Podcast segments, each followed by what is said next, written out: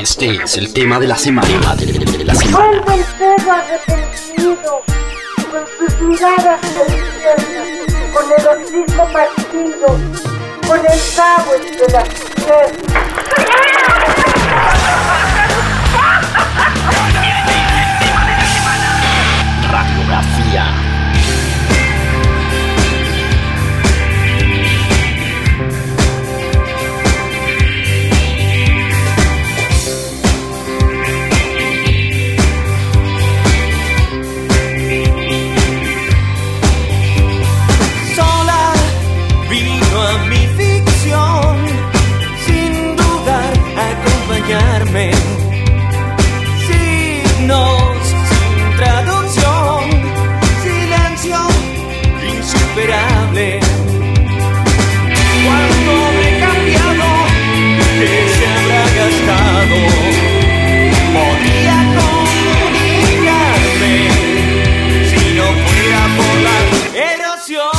Latinroll.com. Vamos a conectar con.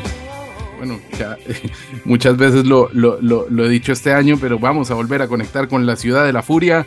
Ahí está Richard Coleman, eh, Villorquiza. ¿Qué barrio está? Siempre pregunto por los barrios porque tengo familia en Buenos Aires y me ubico bastante bien. Richard, bienvenido a Latin Roll. ¿Cómo estás? ¿Cómo estás, Jaime? Muchas gracias. Gracias por invitarme. Sí, estoy en Villa Urquiza, que es entre el barrio de Belgrano y el barrio de Saavedra. Mm. Es, la zona norte de la ciudad de Buenos Aires. Richard, qué placer hablar contigo. Yo creo que no nos ve, bueno, no nos veíamos hace muchísimos años. Yo creo que prácticamente ni te acuerdas. Creo que estaban tocando ahí vamos en Barcelona con Gustavo. Eh, pero, pero voy a, voy a mostrarte una foto. No vamos a hablar de edades, ¿no? Pero sí te voy a decir el año 1997 Bogotá, Colombia. Ahí ah, mira con los siete delfines. Sí, señor. Ahí estoy yo viendo a los siete delfines. Fue una de las primeras entrevistas que hice para la radio de Colombia. Mira, qué bueno. Eh, y la verdad es que siempre me gustaron muchísimo los siete delfines. Em, a Colombia no llegó mucho fricción, pero sí que, bueno, tenemos coletazos de, esa historia patria del rock de ficción.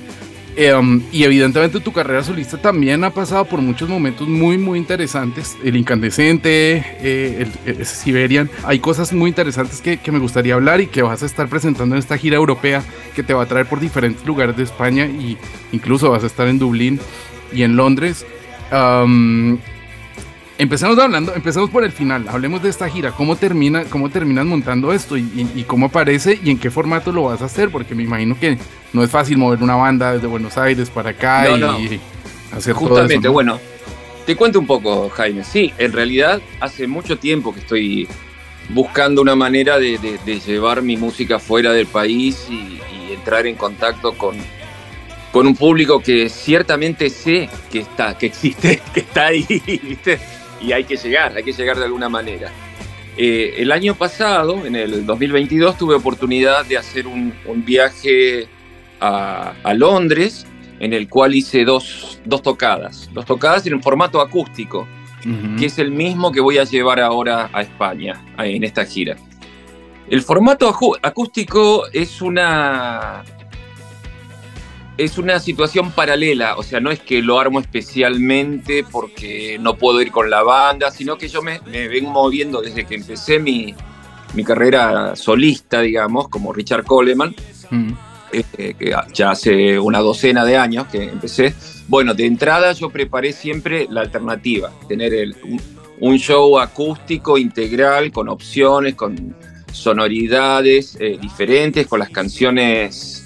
Eh, despojadas de su arreglo y sonido original, sino que pasadas a una versión electroacústica, te diría más bien. No, mm. porque por más que es con una guitarra medio acústica, hay una cantidad de electrónica a partir de pedales de efecto y cosas así que, que, que, muevo, que le agregan un movimiento y, y lo alejan un poco de la situación del cantautor, ¿no? No es un mm. show de cantautor, sino que hay, hay tocadas, hay momentos, hay algo para escuchar además del acompañamiento.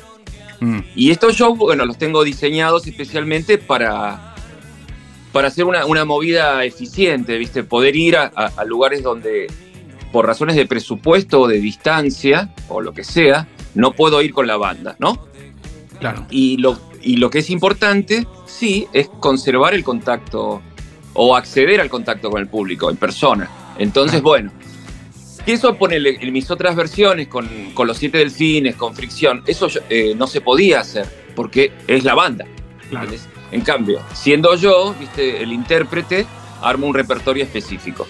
Así que te decía, en diciembre estuve en Londres, hice un show en, en, un, en un pub que se llama, eh, en un pub en, en Islington, el Old Queen's Head, y otro en la residencia de, de, del embajador argentino en Londres, que fueron dos cositas así eh, que me dejaron con ganas. ¿no? Claro. Hace, eso fue en diciembre, entonces, porque vi que había, que era factible, que era posible hacerlo.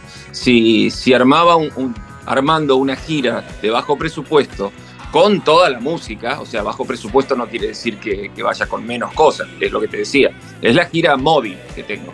Hmm. Entonces, pensé que si armaba algo así, eh, o sea, era, por ahí era posible hacer una primer, una primer visita a, a España y con la esperanza de poder eh, eh, establecer así un, abrir un poco el circuito, ¿no? Y, y, poder hacer algo, qué sé yo, alguna movida anual o bianual o bienal, ¿viste? Así que bueno, este es el primer experimento. Claro. Eh, lo, lo, armé con un promotor que, que, trabajó en la gira que hizo Alejandro Lerner en, en, marzo, estuvo por allá, que él tenía los contactos y así que es así. Vamos Genial. Eh, bajo, bajo presupuesto no significa baja calidad. Ni, no, y, claro. y, ahora, y ahora hablabas de, de, de, de, los pedales. Yo la verdad es que no me imagino un, un, show de Richard Coleman acústico, puramente acústico, por la forma en la que tienes de tocar, claramente, ¿no? Porque siempre estás, si no es un delay, es una distorsión, si no es un. O sea, a, algo tiene, me imagino que algo de veneno deben traer esas, sí, esas claro, guitarras por un poco ahí. de ¿no? magia, digámosle magia. Sí, sí, sí, sí. Richard, hablemos un poco de esos inicios, eh, recordando, recordando, recordando a Fricción, incluso a los siete delfines. Hay, hay canciones emblemáticas, me imagino que algunas de ellas harán parte del repertorio de lo que vayas a tocar ahora, pero pues deben haber evolucionado mucho. No se pone a pensar en la versión de los siete delfines, eh, bueno, en, en, en, en, Dale Salida o mm, en el azulado, ¿no? El azulado era. Eh, de, de, yo creo que yo me acerqué a los siete delfines por el azulado. Eh, me encantó. Eh, recuerdo un gran amigo en Colombia, justo más o menos de la época que te, que te, enseñé la foto, que creo que fue el 97, Rock al Parque 97, cuando me llegó, cayó ese disco en mi poder. Y a partir de ahí, uno empieza a hacer como a, a, a atar cabos y a juntar las fichas, ¿no? Y ahí fue que mmm, empecé a, a um, descubrir esos discos de, de fricción. Y, también es algo muy interesante pensando también incluso en, en el aporte que le daba Gustavo Cerati a Fricción, porque claro, era una banda en la que él no tenía tantos, eh, llamémoslo así, tantas responsabilidades, entonces se podía permitir otras libertades eh, de aportar experimentación de otra manera y además yo entiendo que tú y él tuvieron como una relación, evidentemente de amistad, pero yo creo que el lenguaje de guitarras eh, que hubo entre Coleman y Cerati, que, que, se vio ya latente, yo, yo, creo que sobre todo en esa época de entre Vamos y Fuerza Natural, fue muy importante. Pero hablemos de fricción, ¿cómo, cómo nace ese proyecto? Y, y, y, y realmente mmm, entiendo que eras muy joven y con muchas ambiciones, muchas ganas que se notaba eh, en una propuesta sonora que no era muy habitual en América Latina y que tampoco era así lo más comercial del mundo, ¿no? Mira, sí, eh, Jaime, el, el, proyecto de fricción lo, armamos eh, entre Gustavo y yo, en realidad. Eh, a principio del año 84, eh, ahí, ahí, me falla un poco, no sé si fue a fin del 83 o, o, en algún momento en el invierno del 84, pero bueno, son meses, no, no, no varía tanto la cosa. Pero lo que sí es cierto es que Gustavo me llamó y me propuso armar un proyecto a partir de, de, de mis canciones, fundamentalmente. Eh, me llamó preguntándome si no tenía ganas de hacer algo con mis, con mis canciones, de, de, salir a tocarlas, porque eh, yo, había, yo ya me había ido de, había estado en, dos bandas, así que son, son importantes en la historia aquí del rock, que son Los Encargados, que fue una de las primeras bandas electrónicas que hubo aquí en Argentina. Con Daniel Melero. Y en Metrópol, y de la de Melero. Y eh, con Ulises Butrón habíamos hecho Metrópolis, y mm. que yo, ya me había ido. Entonces yo ahí me, me dediqué de lleno a la universidad, yo estudiaba en la facultad y paré con esas dos cosas y me dediqué, retomé un poco la universidad que la tenía postergada y cuando me llama Gustavo, me pregunta justamente si no tenía ganas de, armar alguna cosa informalmente, como para, para juntarnos, para tocar mis canciones y para experimentar y probar cosas nuevas. Porque por un lado él también estaba eh, ya había salido el primer disco de Soda Stereo, que tanto tiempo había trabajado para eso, y, y quería probar otras cosas, otros formatos fuera de Soda, para ver o sea, es un, espacio de experimentación, ¿no? Después se ve qué se hace con eso, en un laboratorio, digamos. Y justamente, bueno, ahí nos pusimos de acuerdo, y te la voy a sintetizar. Fuimos armando el proyecto y bueno, y la idea también de Gustavo eh, en Fricción era que no, eh, era que era su rol de guitarrista fundamentalmente y no de frontman. O sea, él quería probar cosas con, con, su instrumento, entonces, bueno, dijimos, bueno, ok, vos haces el lead guitar y, yo sigo con, adelante cantando en, los temas. Y así fuimos armando Fricción, que obviamente eh, no era una banda que tenía previsto mucho más que, que, trabajar en una sala de ensayo y hacer algún show informalmente, pero Gustavo estaba con Soda. Yo estaba en la universidad y después estaban los otros dos músicos, que eran Samalea y Vaso, estaban formando parte de una banda que se llamaba Clap, que después eh, terminó siendo la portuaria. Ah. Eh, entonces, bueno, todos teníamos otros compromisos. Nos juntamos y era un, espacio de experimento, un, espacio lúdico, en el cual fuimos probando diferentes sonoridades, diferentes técnicas, cosas que veníamos escuchando que estaban sucediendo allá en Europa y que, acá no, no, eran escuchadas y que nos parecía que podíamos aplicarlas como una influencia real en lo que estábamos haciendo. Y bueno, y el proyecto de vino después fue mutando, realmente llegó un momento que había que grabarlo. Cuando grabamos, que ya fue en el 86, Gustavo iba a producir el primer disco, pero le salió la gira, una de las giras más importantes de Soda Stereo, que lo llevó tres o cuatro meses fuera del país. Así que llegó solo a, a, grabar sus, sus guitarras en el 70% de las canciones y después yo me hice cargo de la producción. En el segundo disco de Fricción, que fue del 87, eh, ahí sí Gustavo se hizo cargo de la producción y tocó menos, digamos, tocó, ya tenía otro guitarrista. Y, así que bueno, eso fue más o menos. Fricción fue una fue un, experimento que fue mutando hasta que, ya en la segunda o tercera formación, tuve como tres formaciones. Con, Fricción ya en un momento para mí ya se había agotado y, pasé a otra cosa. que fueron los 90, fueron los claro. delfines, etc. Eh, sigue siendo igual muy emblemático, ¿no? Para dos discos que duró Fricción, pero la verdad para terminar tiene canciones increíbles, Lluvia Negra, incluso esa versión de Heroes que tantas vueltas ha, terminado de dar, muy, muy importante y muy interesante. una cosa muy interesante que ahora que hablabas de Samalea, claro, estaba pensando en el cuando Charlie García termina la gira de Piano Bar, tú te vas a tocar con Charlie la parte de la religión. ¿No? Y con Samalea claro, claro. también. Entre Piano Bar y parte de la, religión eh, fuimos la banda de Charlie García con Samalea y Vaso. Sí, sí, sí. Fueron un año largo, un año y pico.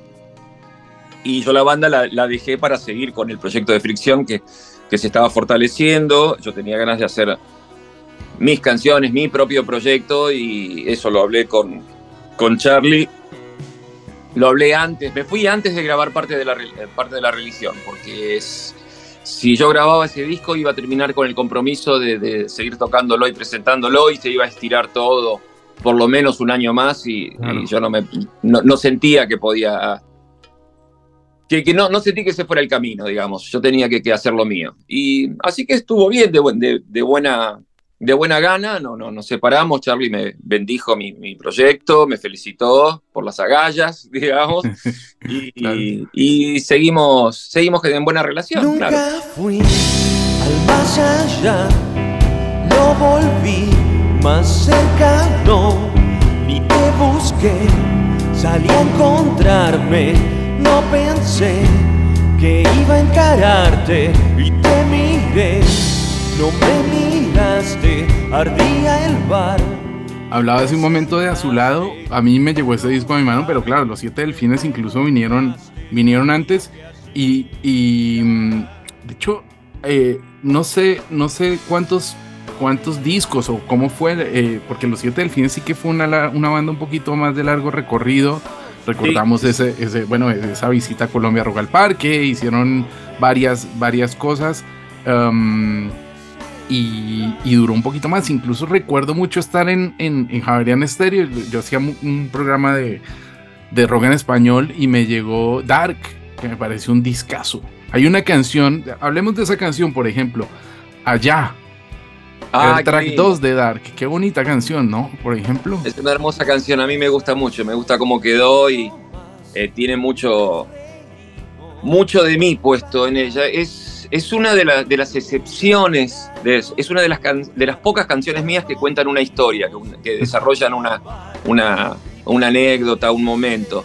En general yo escribo de otra manera, escribo más, eh, digamos, con escenas, con sugerencias, eh, digamos, esquivando un poquito la, la- la realidad.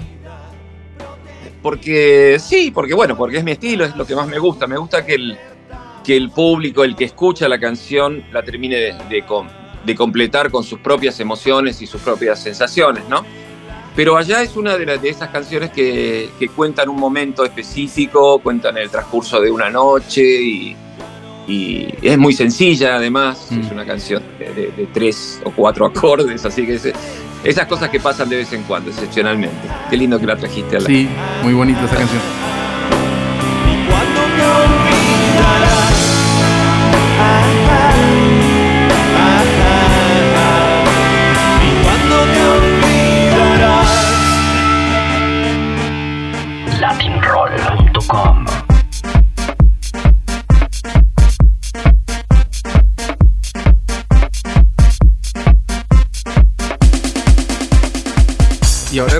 También em, a su lado, um, en a su lado había una canción como reverse, como un remix. Yo no sé si Cerati tuvo algo que ver porque ponía No me importa plan B, no sé si era el mismo plan B de, de esa época o era otra cosa, pero cuando, No, no, era otra escu- cuando escuchaba los loops, yo me pegaba unas fiestas, Richard, con esa, con esa de No me importa, porque es como mágico, ¿no? Y te- tiene varias partes, ¿no? Tiene evidentemente los, los, los, los teclados muy, muy poderosos. A ver, no eran los Chemical Brothers, pero estábamos ahí como jugando a, a- a- a Era- llegar a ese punto del, del Big Beat. Eh, pero claro, Sí, tenías sí, El, el- la letra, no me importa, eh, la- la- y luego el, el otro, como el otro estribillo arriba que era como pa, pa, pararara, pararuraruraru, no sé. Recuerdo, de verdad que recuerdo, ¿Cómo te lo tengo, lo tengo muy Qué en la cabeza esas fiestas que me pegaba. Pero sí, era, era, era algo seratiano también ahí, ese plan B que sali- salía ahí era, tenía algo que ver con eso, ¿no? No, no, era el momento. Plan B porque era para no ponerle, era como el plan B de la canción. Ah, O sea, vale, porque, porque, no me importa, remix. está en claro. desierto. Esas Sí, dos está en desierto, están está en en, otro en el disco, en el álbum Desierto, y en vez de hacer un remix, le pusimos plan B porque era la, la- la otra posibilidad de arreglo Claro. de la canción. El plan B de Gustavo salió tiempo después, en realidad, y era Sí. con B corta.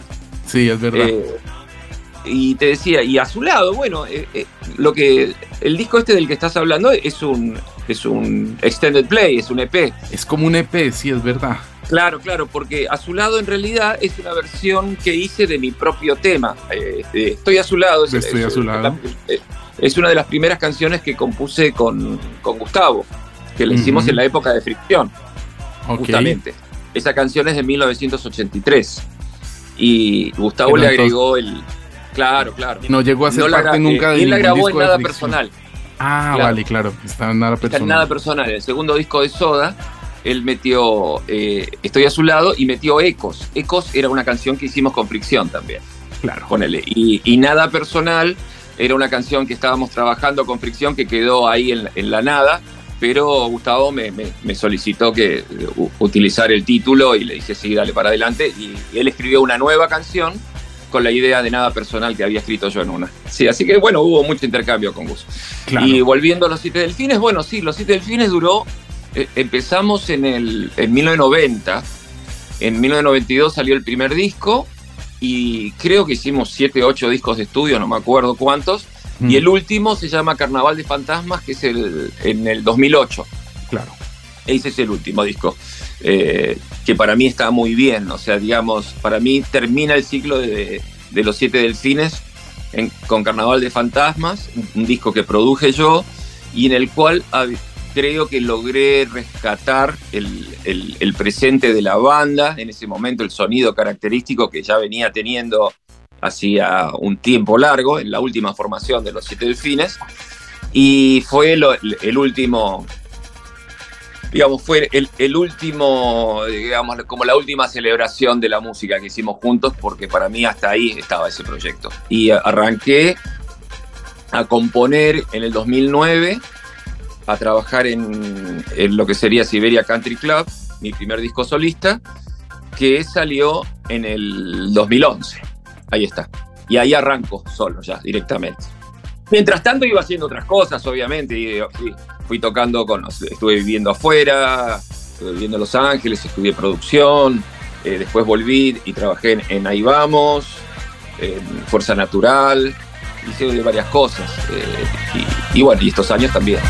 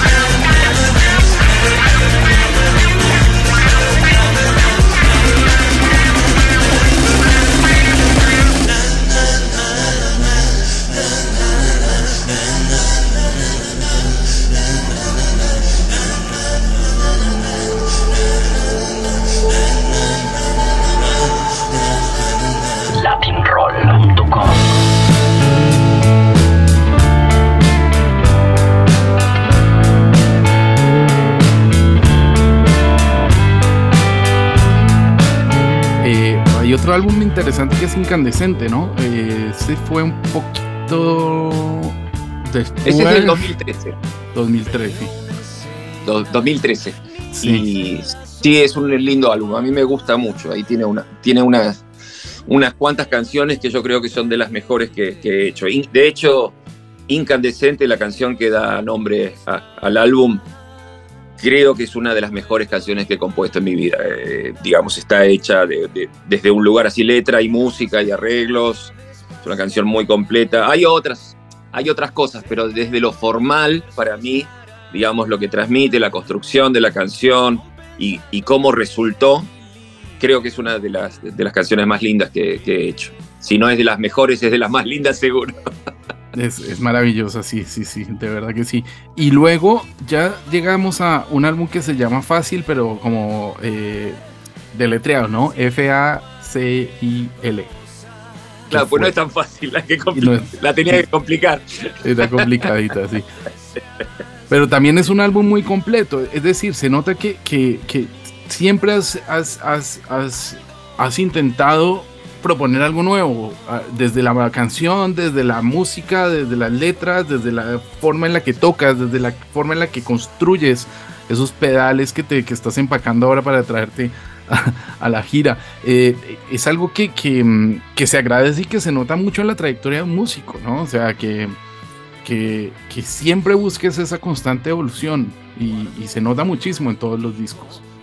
Y se trata especialmente, esa fue una de las razones por las cuales me decidí a hacer mi, carrera solista. Eh, eh, La idea era eh, no quedarme atado a, un sonido característico, que, que, eso es lo que, primero necesita una banda, tal vez, sea, una personalidad propia, etcétera, etcétera. Yo me sentía medio atrapado en lo que habíamos logrado con los Siete Delfines, porque no, después eh, las, mis nuevas propuestas no, no, no las podía realizar, mis propuestas musicales, mis variaciones estilísticas ya no, no encajaban con el proyecto Los Siete Delfines. Entonces al, al empezar este camino solo, finalmente grande, ¿no? No podría haberlo, podría haberlo empezado de más joven, pero no, no sentí la necesidad. Entonces eh, era la cuestión, de, era la necesidad artística. Y entonces sí, bueno, mi propuesta siempre es eh, estar variando, mover un poco el tablero, que no salir de la zona de confort. Mm. Y, sí. y, eso es bastante difícil en realidad, de un disco al otro estar proponiendo un camino eh, no recorrido antes. De alguna manera lo que sí he, he, empezado a hacer es dejar caminos, es retomar caminos que he dejado sin terminar, ponele, que eso es diferente. Uh -huh. no, eh, en vez de, pueden parecer completamente nuevos, pero por ahí estoy continuando algo que abandoné en algún momento porque la experimentación había llegado hasta ahí, o me había cansado, o ya no era pertinente, y, y que en este momento me resulta interesante terminarlo, porque para mí fácil, eh, que es un álbum, un álbum del cual estoy muy orgulloso, es una continuación de Fricción directamente. Uh -huh. eh, de alguna manera, está velado, ¿no? Pero tiene una influencia post-punk que tenía fricción y la retomo, ese, ese, esa especie de funk blanco, o sea, yo le digo funk mal tocado, ¿no? Porque el funk es negro, el funk blanco siempre es un poco más desabrido, pero el funk blanco del post-punk eh, es otra cosa porque es, es, es, más violento, es más, es más rígido y, y es lindo, a mí me gusta. Entonces, honestamente creo que, que, en Facial hay bastante de eso y, y hay bastante del, del post-punk así experimental que, que, retomé de alguna manera. Obviamente hay otras influencias eh, de tantos años y cosas de la, de la actualidad, influencias contemporáneas que, que, actúan también, se mezclan también con la carga de uno. Hmm. Eh, de cualquier manera, bueno, eh, sí, bueno, de de fácil voy a estar tocando. Tengo una versión acústica de Días Futuros, que es el corte, el corte de, de ese álbum, que es una canción que grabé con, con Andrés Calamaro uh -huh. eh, en, voces. Y eso estuvo muy bien, fue una propuesta también que le hice a Andrés en ese momento, para retomar algo que habíamos dejado incompleto en los 80, que fue eh, eh, Vida Cruel, el segundo Vida disco. Cruel, claro. Claro, el segundo disco de Andrés Calamaro, yo trabajé mucho en ese disco, grabé, fui el guitarrista, pero además trabajamos juntos en, en, muchas cosas. De hecho, hay una canción mía en Vida Cruel. Y ese proyecto no, no, no llegó a realizarse en vivo. Nunca tocamos Vida Cruel en vivo. Uh -huh. Entonces fue como que algo quedó incompleto y llamarlo a Andrés para, para esta revisita que le hice a los 80. Una visita velada, una visita lejos de la nostalgia, sino retomando un camino experimental que me pareció que era válido, ¿no? Así que, bueno, y voy a estar tocando algo de Fácil, algo de Siberia Country Club también. Eh, voy a tocar eh, algunas canciones, o sea, mías solistas, algunas de las de Soda, que hice con Soda. De hecho, hay una canción también de Charlie García en la lista. O sea, es, es como que voy pasando lo difícil de armar un show completo. Eh, a partir de mi trayectoria, yo no te puedo explicar lo complicado que es porque, porque hay una cantidad de temas que quedan afuera, que sería lindo. Recién me dijiste allá, y digo, ah, qué lindo sería, sería cantarlo, pero digo, no, no puedo agregar más no, temas a la lista. Claro. Va a aparecer un show de Grateful Dead.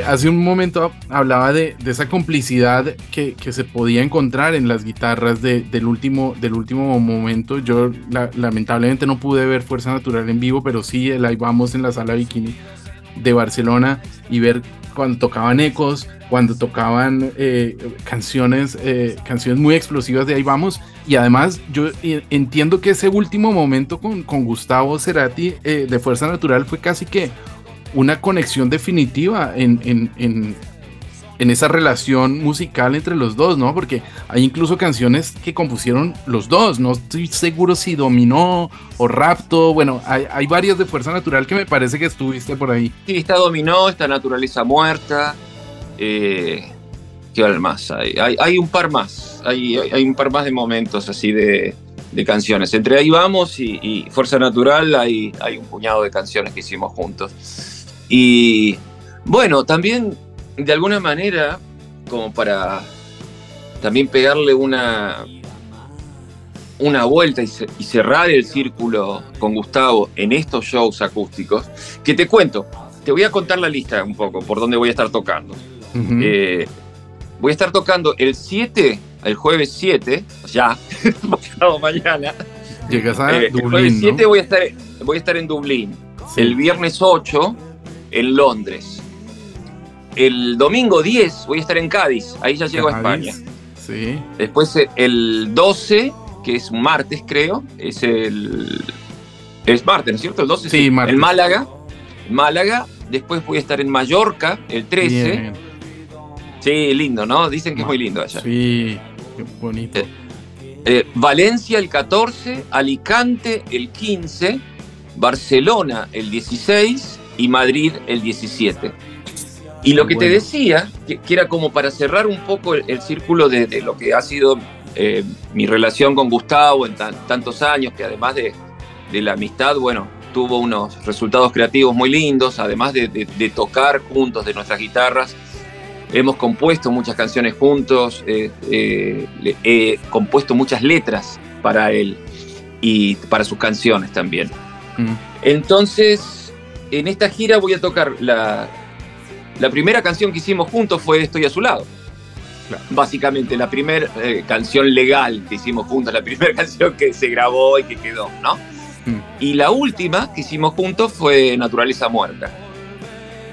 De alguna manera, cuando estaba armando el repertorio, me, me pareció que estaba bien incluir las dos, ¿no? Como el principio y el final, o sea, con tantos años de diferencia entre una y la otra. En, en Estoy a su lado, el aporte de Gustavo fue el, el lead melódico de guitarra. O sea, la canción, la letra y toda la, la- la- la música es mía. Pero Gustavo le agregó eh, el hook, ¿viste? La, la introducción, que es increíble, Sí. una cosa sencilla e inolvidable. Y fue un gran aporte que le hizo a mi canción. Y Naturaleza Muerta, él me dio la música y, y me pidió que le escribiera la letra. Me dio solamente el título. y tenía que escribir composición tema la vaca, ¿no? composición tema la naturaleza muerta. Y, y ahí fue que, que- ese fue el último trabajo que hicimos juntos. Así que bueno, hay un poco de todo. Qué bonito Estoy naturaleza muerta, esos, esos, esos breaks que tiene. Hay como unos silencios rítmicos, ¿no? De la misma batería.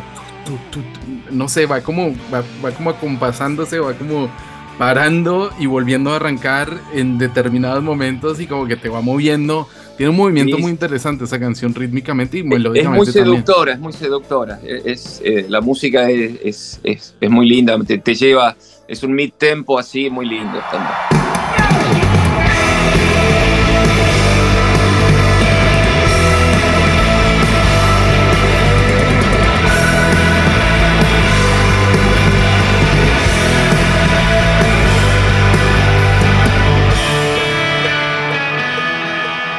Oye, antes de que me olvide, eh, hablando de Heroes, eh, me acordé mucho, ustedes cuando tocaban La Decepción en, en la época de Ahí Vamos, eh, había un momento que paraba y de pronto se convertía, en esa época, en la época de Ahí Vamos era Gin Ginny, pero en Fuerza Natural hacían Rebel Rebel, ¿no? Sí, sí. Sí, un trozo, había, un trozo medio. David Bowie metido en La Decepción, era brutal. eso. Estaba metido- y es que está, está en la, en el, en el ADN, ¿no? De alguna manera. Qué bonito. Y, y Heroes igual también tuvo, ha, ha tenido varias versiones, porque sí que la grabaron con, Con fricción la, La- primera la- vez. claro, con Fricción la primera vez, que tuvo bastante recorrido.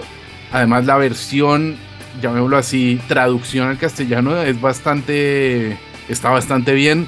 Ya, ya, ya de por sí traducir a David Bowie debe ser muy, muy difícil, ¿no? O sea, te pones a pensar cómo puede ser una traducción de Ashes to Ashes o de Ground Control to Major Tom y te explota la cabeza.